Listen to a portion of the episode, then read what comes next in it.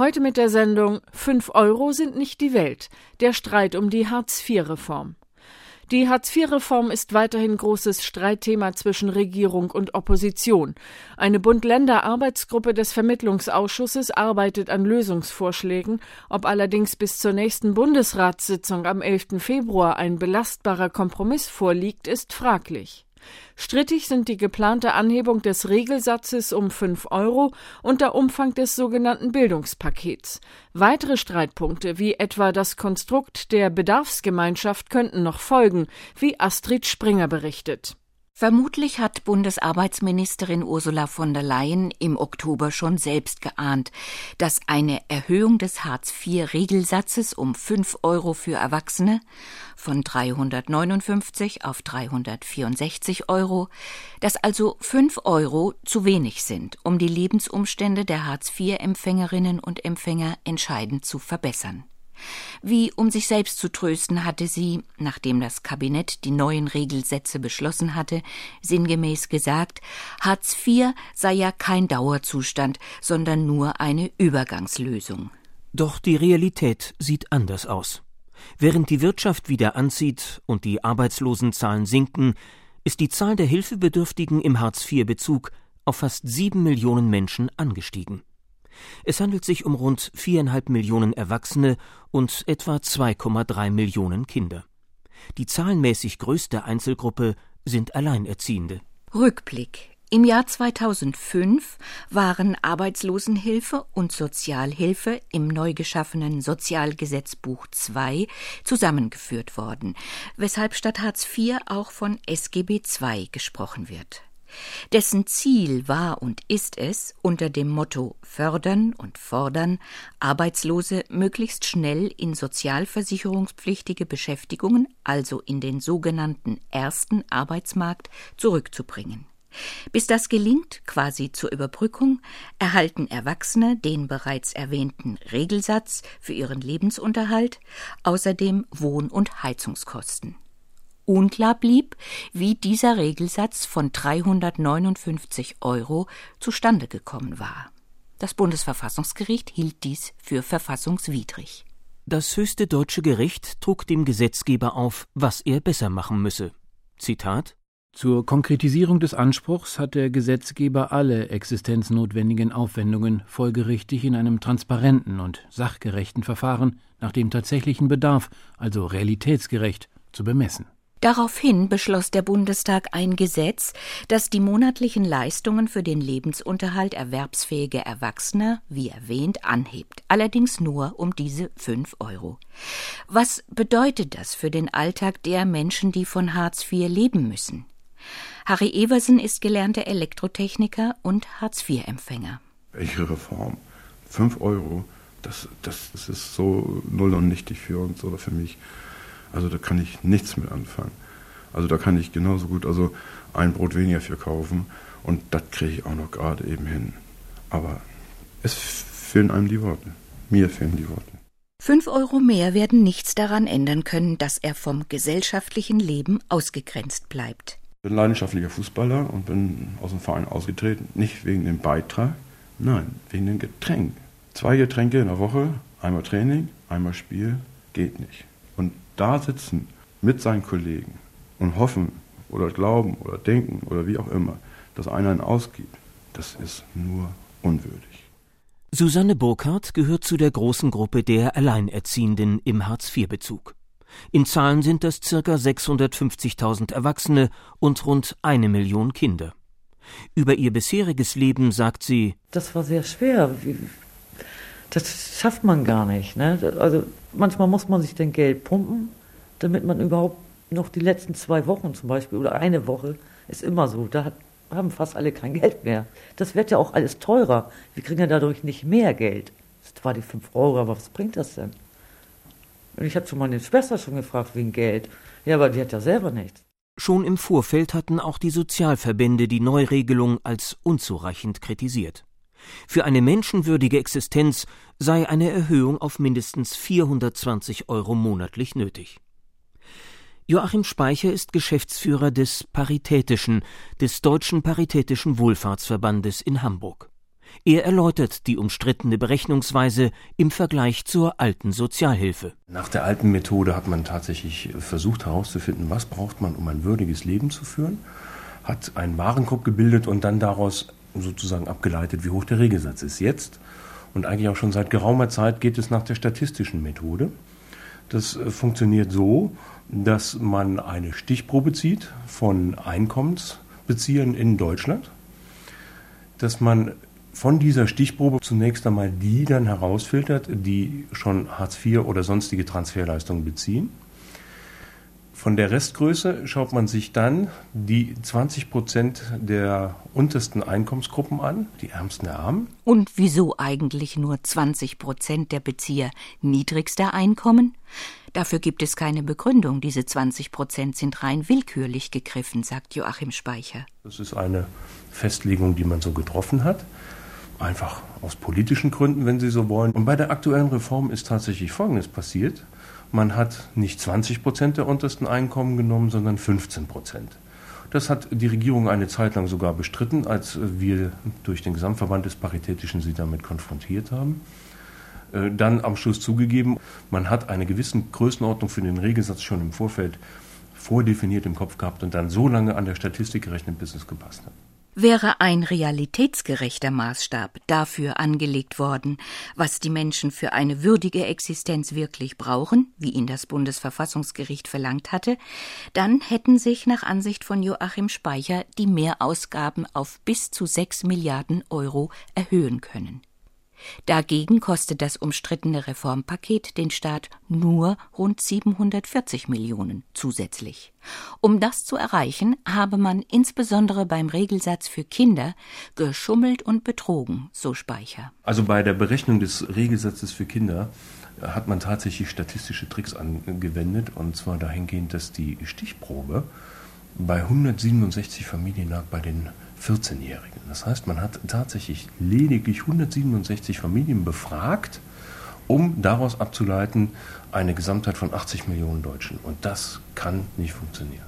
So saß auch der Bundesrat und lehnte den Gesetzentwurf mit seiner knappen Mehrheit der von SPD und Grünen bzw. FDP regierten Länder kurz vor Weihnachten ab. Ein Antrag der Länder Rheinland-Pfalz, Berlin, Brandenburg, Bremen und Nordrhein-Westfalen fordert, Hartz IV grundlegend zu überarbeiten. Die bisherige praktische Umsetzung des Hartz-IV-Gesetzes hat in den letzten sechs Jahren ihre Mängel schon offenbart. Davon zeugen diverse Gesetzesänderungen innerhalb kurzer Zeit. Alle Leistungen aus einer Hand, nämlich der der Arbeitsgemeinschaften bzw. Jobcenter, hat den Hilfebedürftigen den Alltag nicht erleichtert.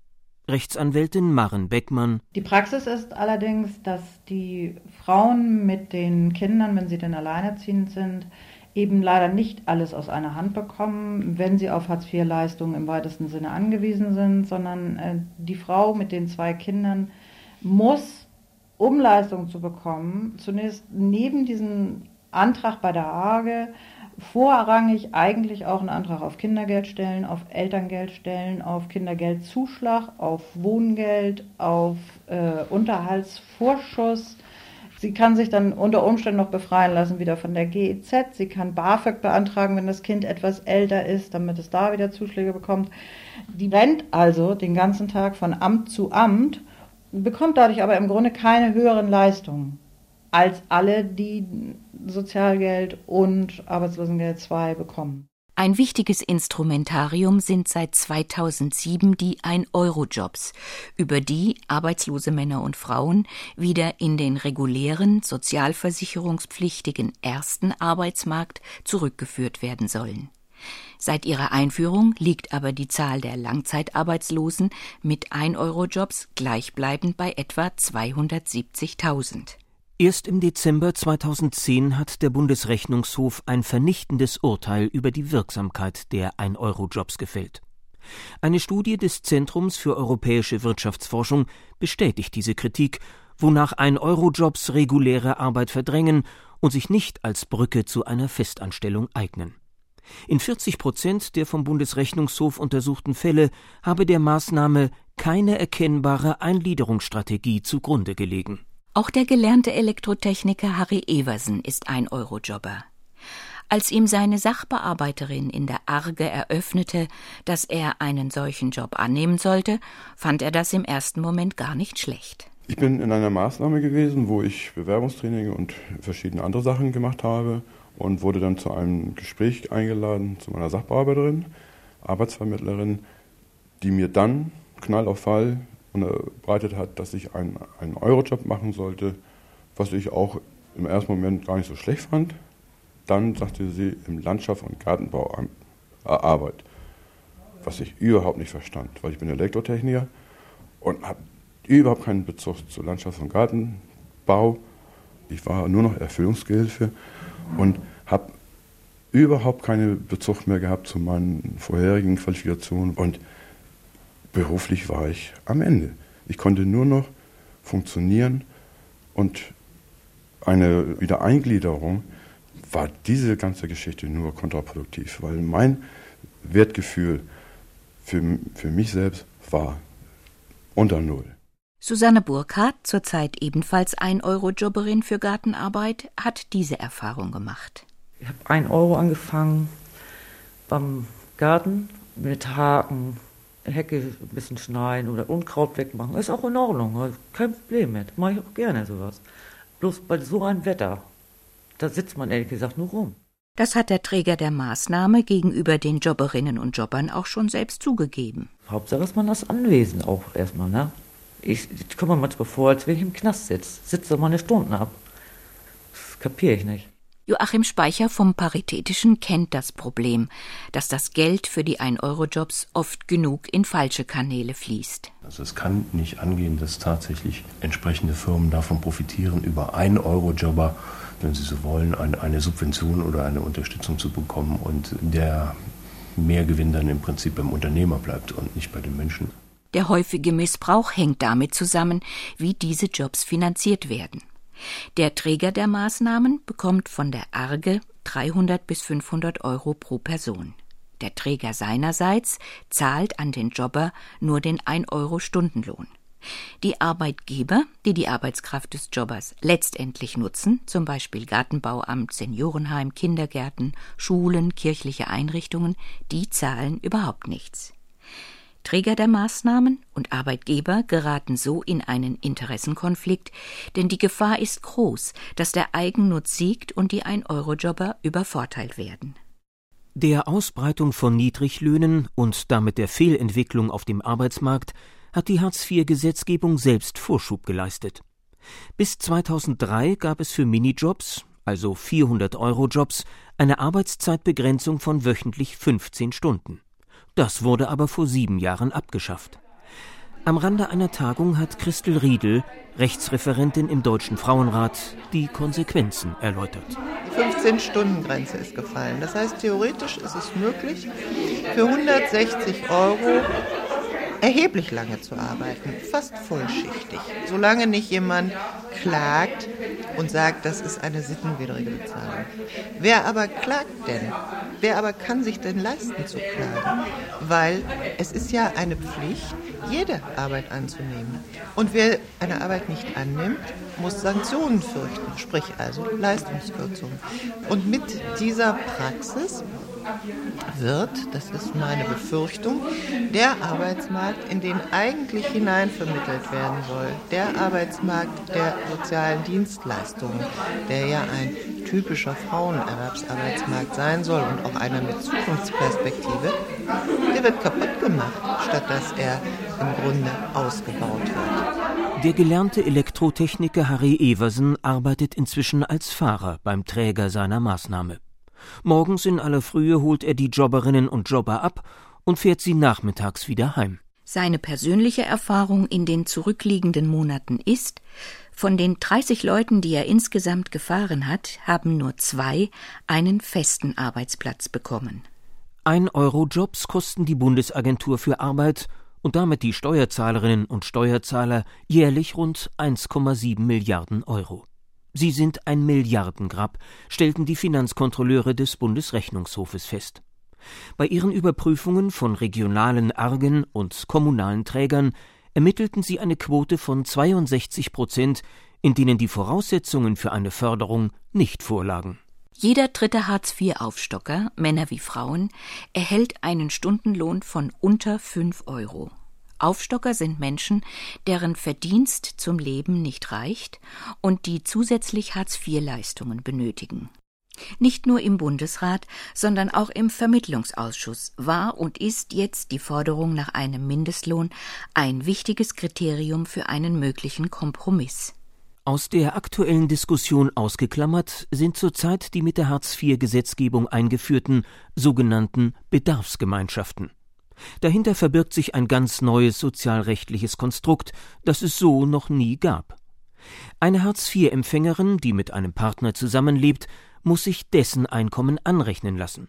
Der Mann könnte vielleicht, wenn er allein lebte, mit seinem Einkommen sich selbst finanzieren, aber für eine ganze Familie reicht es nicht. Aber, und das ist das eigentlich Neue, er wird auch für fremde Kinder in die Pflicht genommen, denen gegenüber er eigentlich keine familien- oder zivilrechtliche Unterhaltsverpflichtung hat. Dazu Christel Riedel, Rechtsreferentin beim Deutschen Frauenrat in Berlin. Wenn der nicht so viel verdient, dass er für alle den Existenzbedarf abdecken kann mit seinem Erwerbseinkommen, dann wird er selber zum Hilfebedürftigen. Mit der Konstruktion der Bedarfsgemeinschaft entledigt sich der Staat auch eines Großteils der finanziellen Lasten, die durch die Unterhaltsrechtsreform vom Januar 2008 entstanden sind. Seit drei Jahren gilt nämlich, Betreuungsunterhalt für Kinder nach einer Scheidung gibt es nur bis zum dritten Lebensjahr des jüngsten Kindes. Dann wird von den Müttern bzw. kinderbetreuenden Vätern grundsätzlich erwartet, dass sie wieder in Vollzeit berufstätig sind. Die Rückkehr in den Beruf scheitert aber nicht an der Motivation der Frauen, sondern wie eh und je an den Rahmenbedingungen, zum Beispiel am Fehlen ausreichender und bezahlbarer Kinderbetreuung, vor allem im ländlichen Bereich. Astrid Henriksen leitet das Sozialamt in Bremerhaven.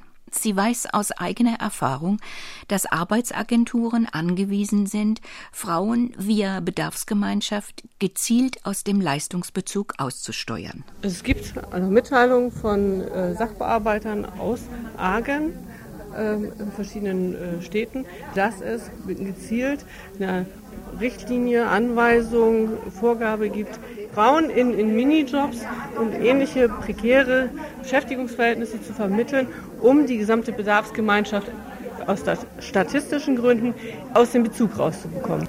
Anne Lenze ist Professorin für Familien- und Jugendrecht an der Hochschule Darmstadt. Sie beurteilt das Konstrukt der Bedarfsgemeinschaft so. Das ist natürlich eine verfassungswidrige Situation. Es gibt keine Unterhaltsansprüche der Kinder gegen den Stiefvater, sodass hier die Chancen von Frauen, neue Partnerschaften einzugehen, also nochmal unverhältnismäßig äh, reduziert werden. Und diesen Punkt äh, halte ich für verfassungswidrig. Da besteht also weiterer Überprüfungsbedarf.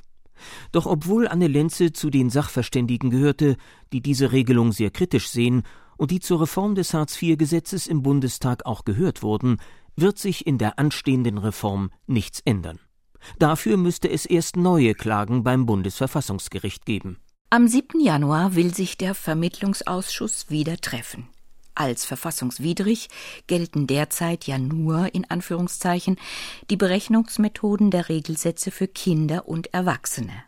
Joachim Speicher vom Paritätischen ist bereits darauf eingestellt, erneut vor das Bundesverfassungsgericht zu ziehen, sollte sich an der Berechnungsweise nichts ändern. Dadurch, dass wir ziemlich eindeutig nachweisen können, wo und wie statistisch getrickst worden ist, gehen wir davon aus, dass abermals auch die Reform vor dem Verfassungsgericht in Karlsruhe landen wird. Und wir gehen eigentlich auch sehr sicher davon aus, dass Karlsruhe auch das verwerfen wird.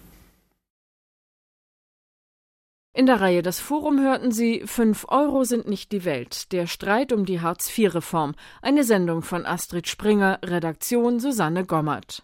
Sie finden diese Sendung jetzt auch in unserer Mediathek unter ndr.de-info.